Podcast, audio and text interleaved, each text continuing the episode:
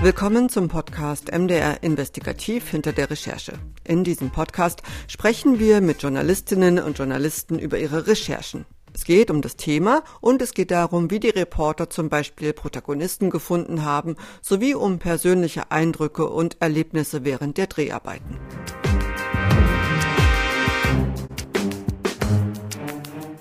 Mein Name ist Cecilia Kloppmann. Ich arbeite für die politischen Magazine des Mitteldeutschen Rundfunks. In dieser Folge geht es um einen Umweltskandal, der seit vielen Jahren bekannt ist. Es geht um versalzene Böden, die, so vermuten es verschiedene Experten, durch Abwässer aus der Kaliproduktion verursacht sein sollen. Meine Kollegin Birgit Mittwoch war in Thüringen unterwegs, genauer gesagt an der Werra. Das ist jetzt hier tatsächlich Salzwasser, was hier aus dem Boden ja, kommt? Ja, das verdünnt natürlich. Ja. Auch die, die, die, die Salzquelle, wie wir sie nennen hier, das ist so eine Salz, typische Salzpflanze. Das ist eine Salzpflanze. Die zeigt das. Finden Sie an der Nordsee? Salzpflanzen, die es an der Nordsee gibt. Auf Feldern in Südthüringen. Im Wartburgkreis, also rund um Eisenach Richtung Werra, gibt es rund 20 dieser unnatürlichen Salzwiesen. Nur wenige Kilometer entfernt, auf hessischer Seite, baut das Unternehmen K plus S AG Kali und Salz seit Jahrzehnten Kali ab. Um die möglichen Folgen geht es in diesem Podcast und um eine Frau, eine Behördenmitarbeiterin, die die Tragweite des Problems schon vor 15 Jahren berechnet hat und auf mögliche Konsequenzen hingewiesen hat. Doch statt ihre Berechnungen ernst zu nehmen, wurde sie, so hat sie es meiner Kollegin Birgit Mittwoch erzählt, versetzt, sollte, wie es so schön heißt, andere Aufgaben übernehmen. Das sind ziemlich schwere Vorwürfe, die Birgit Mittwoch da recherchiert hat. Noch eine kleine Information vorweg. Dieser Podcast muss per Telefon aufgenommen werden, da sich Birgit derzeit Corona-bedingt in Quarantäne befindet. Leider ist die Qualität da ab und zu nicht ganz so optimal. Ich bitte schon mal vorab um Entschuldigung. Jetzt möchte ich aber erstmal Birgit Mittwoch begrüßen. Hallo Birgit, schön, dass du dir Zeit genommen hast. Ja, hallo Cecilia, ich grüße dich auch. Birgit, es geht vor allen Dingen um die Firma Kali und Salz und ihre Hinterlassenschaften, wenn man das so sagen will. Vielleicht klären wir erstmal, was das überhaupt für ein Unternehmen ist. Wenn überhaupt, dann kennt man diese Berge. Also ich kenne die so an der, an der Autobahn dazwischen Thüringen und Hessen. Die sehen immer so ein bisschen aus wie so Eisberge oder Schneeberge, diese Halden. Kannst du uns erstmal ein bisschen was erzählen? Wer ist das? Was machen die? Was sind das für Produkte, die die herstellen? Ja, na klar, das Unternehmen heißt Kali und Salz, hat seinen Hauptsitz in, in Kassel und besonders im hessischen Thüringer Raum, aber auch in Zielitz in Sachsen-Anhalt bauen die in großen Mengen Kali-Salze ab. Die liegen in großen, mächtigen Stollen unter Tage, ziemlich tief. Und das Unternehmen gibt es so in verschiedenartigen Konstellationen schon seit Dutzenden von Jahren und Kali wird in der Gegend abgebaut seit Ende des vorvorigen Jahrhunderts, also seit 1890 oder so ungefähr.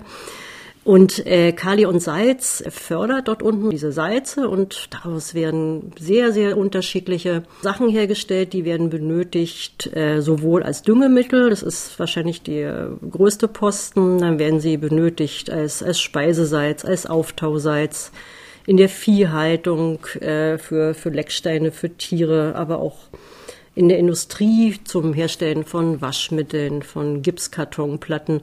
Also es gibt eine großen, äh, große Bandbreite äh, des Gebrauchs von diesen Kali und Salzen. Wie muss man sich das vorstellen, Birgit? Ist das ein großes Unternehmen? Es ist ein sehr, sehr großes Unternehmen. Man spricht vom viertgrößten Anbieter von Kalium weltweit. Es hat auch ganz viele Niederlassungen in Europa und selbst in Kanada und in den USA. Also ist es ein richtig großes Unternehmen mit wohl so weltweit bis zu 13.000 Mitarbeitern. In Deutschland sind es nicht ganz so viel, aber an den Hauptstandorten, das ist in Hessen, sind es wohl auch so 2.000, 3.000 Leute, die dort arbeiten. Und es dominiert sozusagen diese Orte dort auch, äh, wo diese Kali-Werke sind und der Abbau ist. Und in Philippsthal zum Beispiel ist äh, der ganze Ort von diesen Fördertürmen und von diesem wahnsinnigen Terminal dort, wo die Züge abfahren, um die, die, die Salze und den Kali zu verteilen, äh, europaweit. Das ist wirklich dominiert, der Ort. Das ist ja nicht ganz unwichtig für die Geschichte, die wir dann erzählen, denn bei so einem großen Unternehmen, da geht's ja dann auch immer um Arbeitsplätze. Nochmal zu dem Produkt. Also die bauen das Kali ab, verarbeiten das weiter und dabei entstehen natürlich auch äh, Abfallprodukte, Abfallwässer und die enthalten Salz und diese Wässer müssen entsorgt werden. Sehe ich das richtig, Birgit?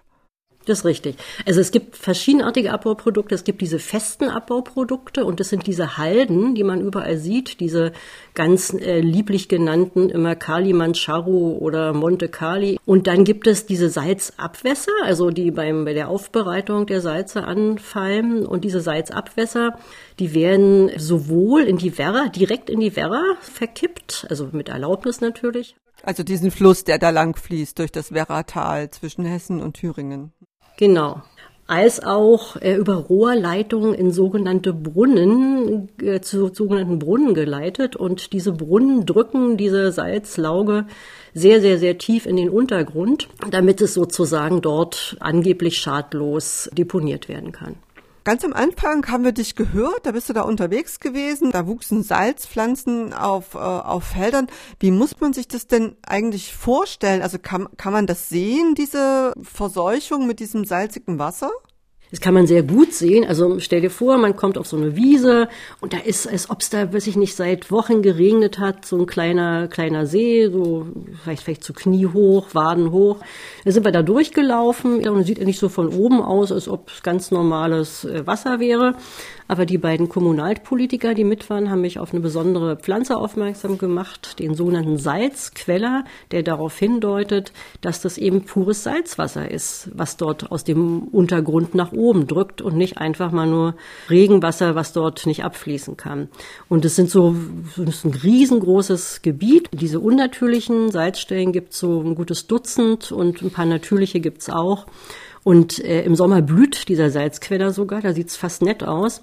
Aber nichtsdestotrotz ist es natürlich Salzwasser, was da gar nicht hingehört. Und kann dann da noch irgendwie was wachsen, andere Pflanzen? Nee, also da gibt's äh, nur Salzpflanzen, die sind für die Viehhaltung oder für die für die Landwirtschaft sind die völlig unbrauchbar. Damit man da auch mal eine, eine Größenvorstellung hat, laut deiner Recherchen sind da in den letzten 100 Jahren rund eine Milliarde Kubikmeter salzige Abwässer entsorgt worden, richtig? Das ist eine Riesenmenge, muss ich sagen, also wirklich eine Riesenmenge. Und äh, diese Riesenmenge ist sowohl, also diese, diese, diese Lauge wird sowohl in die Werra, äh, also den Fluss Werra, als auch in den Untergrund verdrückt. Und die bisherige Annahme war eben, das ist alles schadlos, die Werra wird immer überwacht, äh, was die Konzentration von chemischen Produkten da betrifft. Die ist versalzen, das ist klar, aber nicht so schlimm, dass man es nicht ertragen kann. So war die bisherige Lesart. Das heißt also, ein Teil von diesen Salzwässern landet in der Werra, das wird, wird, überwacht, damit dieses Gewässer nicht versalzen wird und der andere Teil wird sozusagen verpresst. Da liegt ja dann auch das Problem, das wirst du uns gleich erzählen, aber vielleicht kannst du uns noch mal ganz kurz erklären, wie man sich das vorstellen muss, also welche Gesteinsschichten oder wie tief wird das denn verpresst? Also es wird relativ tief in den Untergrund verpresst mit einem großen Druck und es wird in den sogenannten Plattendolomit verpresst. Der liegt vielleicht so äh, 600, 700, 800 Meter tief und es ist so ein poröses, relativ hartes Gestein. Äh, und da soll es völlig schadlos deponiert werden. In diesen porösen Blasen dort kann es bleiben, bleiben, bleiben. Und es hat wohl, hatte wohl, so wurde gesagt, ein riesige, riesiges Ausmaß. Das Problem ist nur, dass da schon etwas drinne ist in diesen Blasen, in diesem porösen Gestein und das wird sozusagen rausgedrückt. Da sind schon, das ist ja so ein Salzgebiet, so leicht salzhaltige äh, Wässer drinne und es wird rausgedrückt und diese versenkte Salzabwassermenge drückt dann äh, nicht nur ins Grundwasser zum großen Teil, sondern auch wieder in die Werra. Das sind die sogenannten diffusen Einträge, sagt man, also eine zusätzliche Menge, die noch in die Werra fließt. Das heißt, im Prinzip ist diese Lagerungsmöglichkeit der Abwässer gar nicht so optimal, wie man angenommen hat. Denn äh, da gab es ja dann auch Berechnungen, die was anderes sagen. Ja, man hat bisher angenommen, das ist unendlich deponierbar, diese Salzabwässer, und das war auch ganz bequem. Das sind ja Millionen Kubikmeter, die da angefallen sind bisher. Aber dann gab es 2007, da hat ein, ein hessisches Landesamt, das sogenannte Landesamt für Geologie und Umwelt, Da hat eine Mitarbeiterin den Auftrag bekommen, mal zu prüfen anhand der Menge, die bis jetzt versenkt worden ist und der geologischen äh, Gegebenheiten, ob wo denn die tatsächlich gelandet sind, diese Abwässer. Und die hat eben 2007 herausgefunden, dass diese Plattendolomit, diese poröse Gesteinsschicht überhaupt gar nicht äh, für immer sozusagen als Deponie gelten kann. Und es war damals schon so ein kleiner Paukenschlag. Die Frau heißt Ute Aragon und äh, die hast du auch getroffen. Und ich habe jetzt auch noch mal einen der Töne rausgesucht, was sie dir da erzählt hat. Also die Bilanz erbrachte dann, dass ich einen gewissen Teil im Plattendolomit untergebracht habe, der mir durch die Messstellenwerte äh, angezeigt war. Und dass ich aber durch die Versenkmengen, die ich bis dahin versenkt habe, niemals alles im Plattendolomit untergebracht habe, sondern dass ein gewisser Teil in einen anderen Speicher abgewandert sein muss. Nach meiner Einschätzung hätte ich gesagt, die Versenkung ist einzustellen. Und die Mengen sind erheblich. Und es können Trinkwassergewinnungsanlagen dadurch versalzen. Das klingt ja jetzt eigentlich so, Birgit, als müssten da bei der Behörde sämtliche Alarmglocken angehen, dass man sagt, äh, das können wir so nicht mehr weitermachen, weil denn ein versalzenes Grundwasser oder eine versalzene Werra, das hat ja dann auch Auswirkungen auf zum Beispiel das Trinkwasser und äh, auf die Felder und so weiter. Haben die denn da reagiert?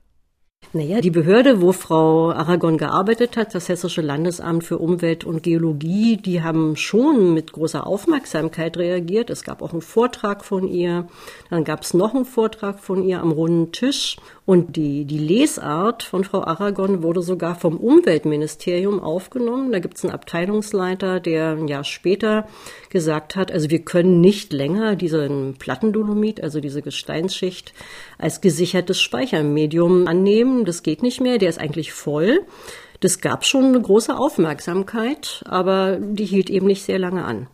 Im Prinzip war klar, dass der Weg, den man bisher gegangen ist, so nicht mehr funktioniert, weil das zu gefährlich ist. Aber trotz alledem hat man ja nicht aufgehört, äh, diese Versenkbrunnen zu nutzen, oder Birgit? Nee, es ist im Prinzip so weitergegangen. Die Versenkbrunnen sind da mal so ein bisschen versetzt worden, da ist da mal eingeleitet worden. Und vor allen Dingen sind die Mengen in den Jahren darauf, die genehmigten Mengen, doch deutlich geringer geworden. Also man hat schon gesehen, da, da ist etwas, äh, was man beachten sollte, aber man hat sich sozusagen der Lesart von Frau Aragon, das sofort einzustellen, die Versenkung nicht angeschlossen. Und dann hat über die Jahre immer die Mengen ein bisschen reduziert und fleißig weiter verpresst. Die Erkenntnisse und die Berechnungen und das Fazit, was Frau Aragon daraus gezogen hat, da muss man ja schon sagen, für ihre Karriere ist ihr das nicht so besonders gut bekommen, oder? Nee, es ist ja überhaupt gar nicht gut bekommen. Äh, ganz am Anfang hatten, waren alle ganz aufmerksam und haben nachgefragt und es wurde stark beachtet und sie hat auch sozusagen ihre Beurteilung, wird es nochmal hervorgehoben, die sich ein Jahr später dann erstritten hat, wie gut sie doch gearbeitet hat. Und umso mehr war sie überrascht, dass es dann, also ein knappes Jahr nachdem sie diese Erkenntnisse dort äh, veröffentlicht hatte, plötzlich hieß, ja, so aus heiterem Himmel, ja, Frau Aragon wird jetzt in eine andere Abteilung versetzt. Also stellen Sie sich einfach vor, Sie machen äh, eine sehr gute Arbeit, die allgemein Zustimmung findet, die sogar die Kali und Salz geprüft hat. Und dann auf einmal ähm, werden Sie von den Aufgaben abgezogen. Ich wurde dann von einem Tag auf den anderen ohne Ankündigung. Es wurde also das Dezernat zusammengerufen und dann äh, hieß es, äh, die Frau Aragon bekommt neue Aufgaben. Und das, was sie bis dahin ermittelt hat, das verschwand irgendwie. Das wurde nicht weiter beachtet und verschwand irgendwie. Und das hat sie psychisch, glaube ich, sehr, sehr stark mitgenommen. Also das, worüber wir uns die ganze Zeit unterhalten haben, also über diese Berechnungen von Frau Aragon, die sie ja auch im Auftrag der Behörde äh, durchgeführt hat, das hat sie ja jetzt nicht auf eigene Faust gemacht. Sie hat das ja als Mitarbeiterin des Landesamtes gemacht. Das war so 2007, 2008. Hat sie denn da jetzt eigentlich nochmal öffentlich über diese Geschichte gesprochen? Warum ist die denn eigentlich erst jetzt an die Öffentlichkeit gegangen damit? Naja, sie wäre wahrscheinlich nie an die Öffentlichkeit gegangen, wenn ich sie nicht irgendwie gefunden hätte. Ja, und zwar habe ich sie gefunden. Das ist nochmal eine, eine Parallelgeschichte. Es gab Ermittlungen der Staatsanwaltschaft, ja, seltsamerweise gegen Behördenmitarbeiter von hessischen und Thüringer Behörden wegen Verunreinigung des Grundwassers. Da ging es um strafrechtliche Sachen und da tauchte irgendwie nicht offen der Name einer Behördenmitarbeiterin auf, die 2007 diese, diese Erkenntnisse schon äh, hatte. Und das las ich so spannend, dass ich versucht habe herauszubekommen, wer diese Behördenmitarbeiterin ist. Und das ist mir auch gelungen. Und sie hat sich dann bei mir gemeldet äh, per Mail und dann haben wir uns getroffen. Persönlich bin ich zu ihr nach Hessen gefahren, nach, nach Ingelheim an den schönen Rhein und dann haben wir lange, lange, lange geredet. Daraufhin folgten noch mal ungefähr ein Vierteljahr Einarbeiten in die Thematik und natürlich auch äh, checken äh, von den Erkenntnissen, die sie hat, stimmen die, sind die belastbar. Und ich habe ehemalige Kollegen von ihr, wenigstens telefonisch gesprochen, die mir das bestätigt haben. Sowohl inhaltlich als auch den Umgang mit der Frau Aragon äh, bestätigt haben. Und insofern war mir dann klar, das ist belastbar und sie war dann auch schnell bereit, offen darüber zu reden. Also das, was Frau Aragon dort ermittelt hat, herausgefunden hat, das ist bis jetzt noch nicht in die Öffentlichkeit gedrungen. Das ist, ähm, das ist exklusiv. Sie hatte von sich aus nicht ähm, den Drang, das öffentlich zu machen, denn ich glaube, sie ist immer noch so ein bisschen so ein bisschen beeindruckt von dieser ganzen Umgehensweise mit ihr damals. Die ähm, hat auch hat auch vor dem Interview sagt sie eine ganze Nacht nicht geschlafen.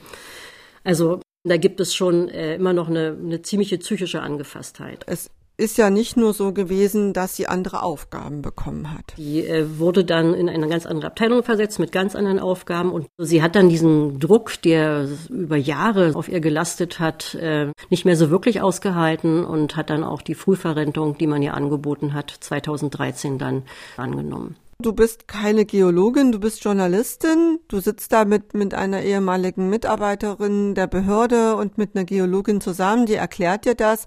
Die kann dir natürlich eigentlich alles Mögliche erzählen. Wie bist du da vorgegangen? Das muss man ja schon auch nochmal checken, oder? Ja, ich habe mir da äh, tatsächlich Hilfe suchen müssen, weil es ist eine sehr, sehr umfangreiche Materie und habe einen Gutachter gefunden, der ist unabhängig. Dr. Ralf Krupp ist in der Nähe von Hannover, hat ja ein eigenes kleines Ingenieurbüro und ist seit vielen, vielen Jahren in der Gegend rund um die Werra dort in der Salzgegend unterwegs und äh, der hat mir relativ klar gesagt, dass es, äh, dass es ja gar nicht anders sein kann, als dass es Salzabwässer sind, die da sozusagen ins Grundwasser kommen und äh, in die Werra, äh, über diffuse Einträge in die Werra gelangen, weil die chemische Zusammensetzung dieser von ihm untersuchten Salzabwässer sind so eindeutig, dass es nur sozusagen etwas aus der Industrie sein kann und nichts wirklich Natürliches sein kann. Das war für mich nochmal ganz wichtig, der ist ein unabhängiger Gutachter, wird auch im Bundestag öfter mal in Ausschüssen gehört, hat auch wirklich einen Namen, ist renommiert und das, was er mir dort erzählt hat, in einer relativ einfachen, klaren Sprache, war für mich dann ein Beweis dafür, dass Frau Aragon da durchaus richtig gelegen hat. Also ich hatte von Anfang an, seitdem ich mich mit dem Thema beschäftigt habe, hatte ich Bedenken gehabt, weil das äh, ist irgendwie nicht logisch, dass man äh, große Mengen Salzabwasser in den Untergrund presst ohne dass da ein Platz ist, wo das Wasser aufgenommen werden kann. Und der Platz ist zwar in Form von Porenraum da, aber dieser Porenraum ist bereits mit salzhaltigen Formationswässern gefüllt. Das heißt, wenn ich da Salzabwässer reinpresse, dann müssen die anderen Wässer raus. Und äh, genau das ist passiert. Man hat diese Verdrängungsketten sozusagen in Gang gesetzt. Das Unternehmen, was diese Verpressung durchführt und legal, das muss man immer noch mal sagen, also mit einer Genehmigung, diese Salzabwässer auch in den Boden gedrückt hat bis zu 800 Meter tief, das ist die K plus S AG, Kali und Salz mit Sitz in Kassel. Was sagen die denn eigentlich zu diesen Vorwürfen, Birgit? Also ich habe natürlich bei äh, Kali und Salz angefragt in der Pressestelle, habe auch genau äh, beschrieben, worum es mir geht, welche Erkenntnisse ich habe. In mündliches Interview haben die in Kassel abgelehnt und sie haben danach die Fragen äh, schriftlich beantwortet. Und im, im Grunde genommen sagen sie, na ja, wir haben ein eigenes Modell gemacht und unser Modell, unser Grundwassermodell hat eben gezeigt, dass, dass diese Aussagen von Frau Aragon aus dem Jahr 2007 äh, nicht mehr zur Diskussion stehen. Wir haben andere Erkenntnisse. Und es sind eben keine Salzabwässer von uns, die das Trinkwasser dort beeinflussen. Punkt. Also im Grunde genommen, die haben die Vorwürfe zurückgewiesen. Die haben dir das auch nochmal schriftlich gegeben. Ich lese das Zitat auch nochmal vor. Und zwar heißt es seitens der K plus S AG, der hydrochemische Zustand der Grundwässer wurde vollumfänglich untersucht. Im Ergebnis wurde festgestellt, dass die Versenkung von Salzabwässern keinen Einfluss auf die Trinkwasserbrunnen hatte. Der unabhängige Gutachter Ralf Krupp, der sagt dazu, ist völliger Unsinn und das widerspricht sämtlichen Fakten, die vorliegen. Das sind harte Fakten. Also geochemisch kann man das sehr gut nachweisen. So, und äh, wenn wir von Salzabwässern sprechen und dann finden wir Abwässer, die enorm hohe Bromidgehalte beziehungsweise noch aussagefähiger Bromid-Chlorid-Verhältnisse haben. Und äh, diese hohen Bromid-Chlorid-Verhältnisse, äh, die finden wir also an sehr, sehr vielen Stellen, wo diese Abwässer eingewandert sind. Und die sind ein eindeutiger Beweis dafür, dass das keine geogenen Wässer sind, sondern dass da Abwasseranteile dabei sind. Äh, die lassen sich anders beim besten Willen nicht erklären. Jetzt sind das ja zwei wirklich komplett gegenüberstehende Seiten. Also die Firma, die, die es verursacht, die sagt, das kann nicht sein. Der Gutachter sagt, naja, äh, es kann gar nicht anders sein. Wie hast du dir da jetzt eigentlich eine Meinung dazu gebildet? Also man kann ja jetzt auch dem Unternehmen jetzt keine, keine Lüge unterstellen. Das ist schon richtig, genau. Also die, die behaupten ja unter anderem auch immer, es gibt ja sowieso da ein bisschen Salzwasser in der Gegend. Das ist so das natürliche, das geogene Salzwasser und das ist immer da. Und natürlich beeinflusst es auch die Trinkwassergewinnung. Aber die Fakten liegen ja eigentlich auf dem Tisch. Diese Brunnen dort, die Trinkwasserbrunnen in der Gegend, also zwischen, zwischen äh, Heringen, Gerstungen, Dankmarshausen, Bad Salzungen sind seit Jahren schon versalzen, seit Jahren schon nicht mehr brauchbar. Das äh, hängt mit dem wirklich jahrelangen Versenken von Salzabwasser zusammen.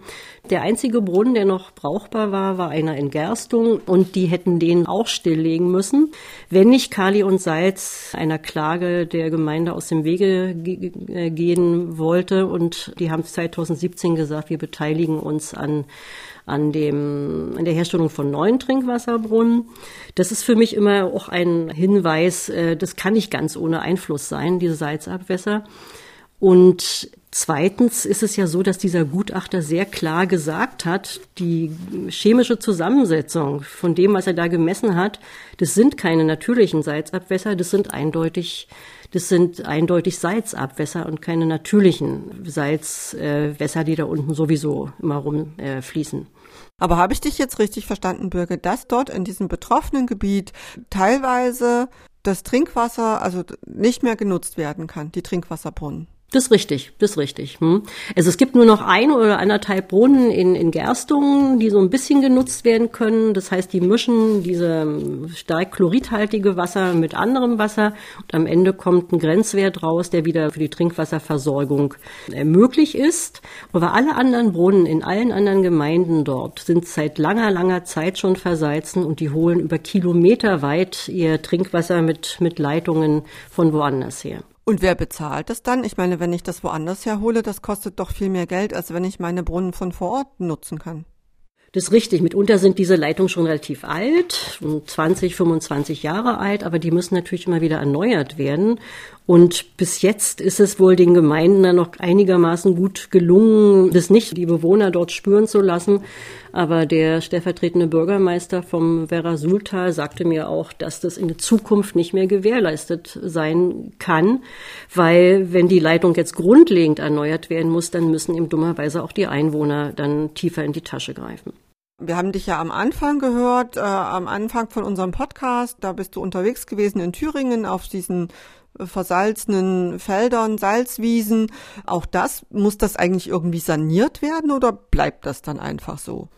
Na, das kann eigentlich nicht saniert werden. Es gibt ja natürliche und unnatürliche Salzaustritte in den Wiesen und ähm, dieses Salzabwasser, das ist ja da, das kann ja nicht weg. Diese eine Milliarde Kubikmeter sind ja da und die können nicht weg. Das kann sein, dass das mal durch Regen so ein bisschen verdünnt wird. Das wird dort über Jahre so bleiben. Also auch das Grundwasser und das Trinkwasser wird über Jahre belastet bleiben.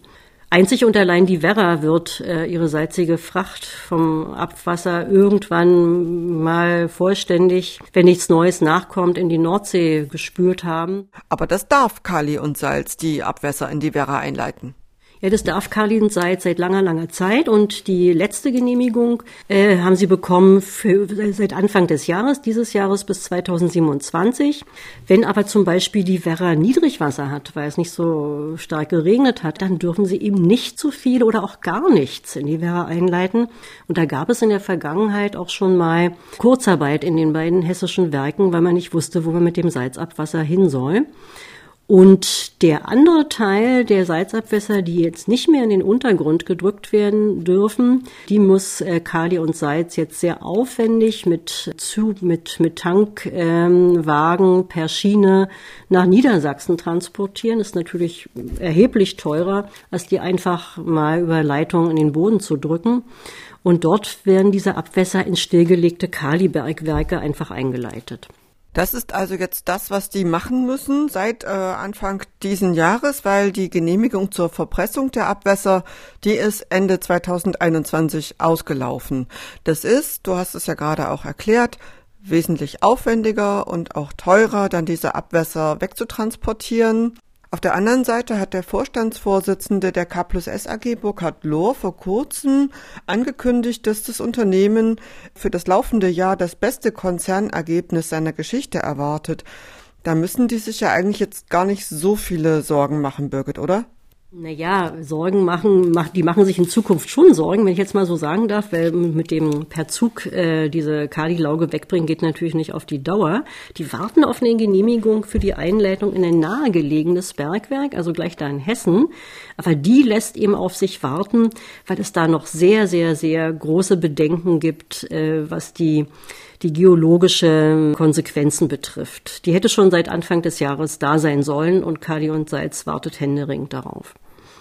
Ich hatte es gerade gesagt, Birgit, dass der, der Vorstandsvorsitzende von Kali und Salz angekündigt hat, dass äh, K plus S das beste Konzernergebnis seiner Geschichte erwartet für 2022. Wie kommt das überhaupt? Das könnte damit zusammenhängen, dass es äh, im Moment eine große, große Nachfrage nach Düngemitteln gibt, weil eben aufgrund dieser kriegerischen Auseinandersetzung in der Ukraine im Moment sowohl aus Belarus als auch aus Russland keine Düngemittel geliefert werden können. Und dort sind riesige Vorkommen mit riesigen Mengen, die dort produziert produziert werden.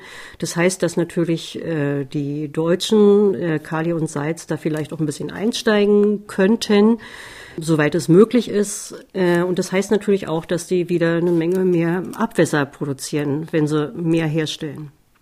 Ja, also je mehr sie produzieren, umso mehr Abwässer produzieren sie und äh, das heißt, sie müssten sich jetzt doch langsam mal was überlegen, oder was denkst du?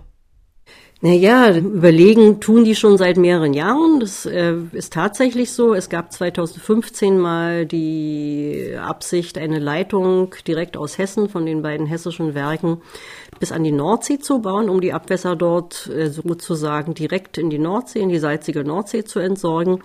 Das wurde wieder auf Eis gelegt, weil das Kali und Salz zu teuer war. Was jetzt demnächst passiert, keine Ahnung jetzt äh, mal die, die Frage gestellt für die Leute, die, die da wohnen und deren äh, Gewässer und Grundwässer da ja beeinträchtigt äh, werden. Gibt es denn für die irgendwie eine Hoffnung, dass das irgendwann mal aufhört?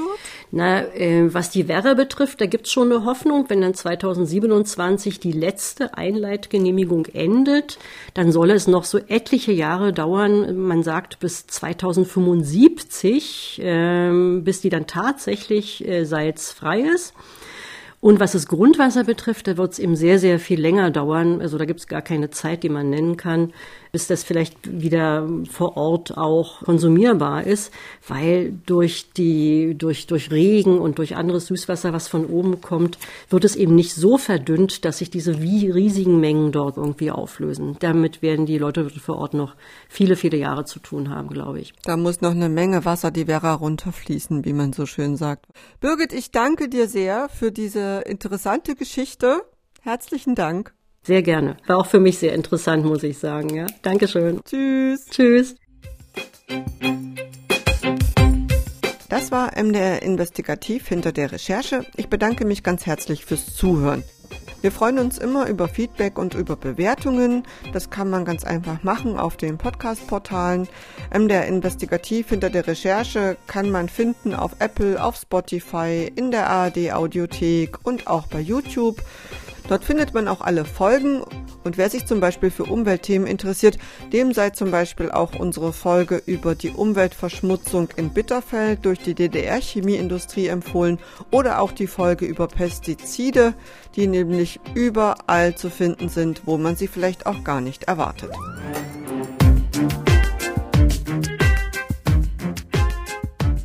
In zwei Wochen ist dann hier wieder meine Kollegin Esther Stefan dran. Das lohnt sich auf jeden Fall. Da geht es um Domino's Pizza Service, also diesen Lieferservice und um die Arbeitsbedingungen. Und einer unserer Kollegen hat da auch undercover gearbeitet. Das also gibt's dann in zwei Wochen in unserem Podcast. Wir hören uns dann, so Sie mögen, in vier Wochen wieder. Bis dahin, machen Sie's gut.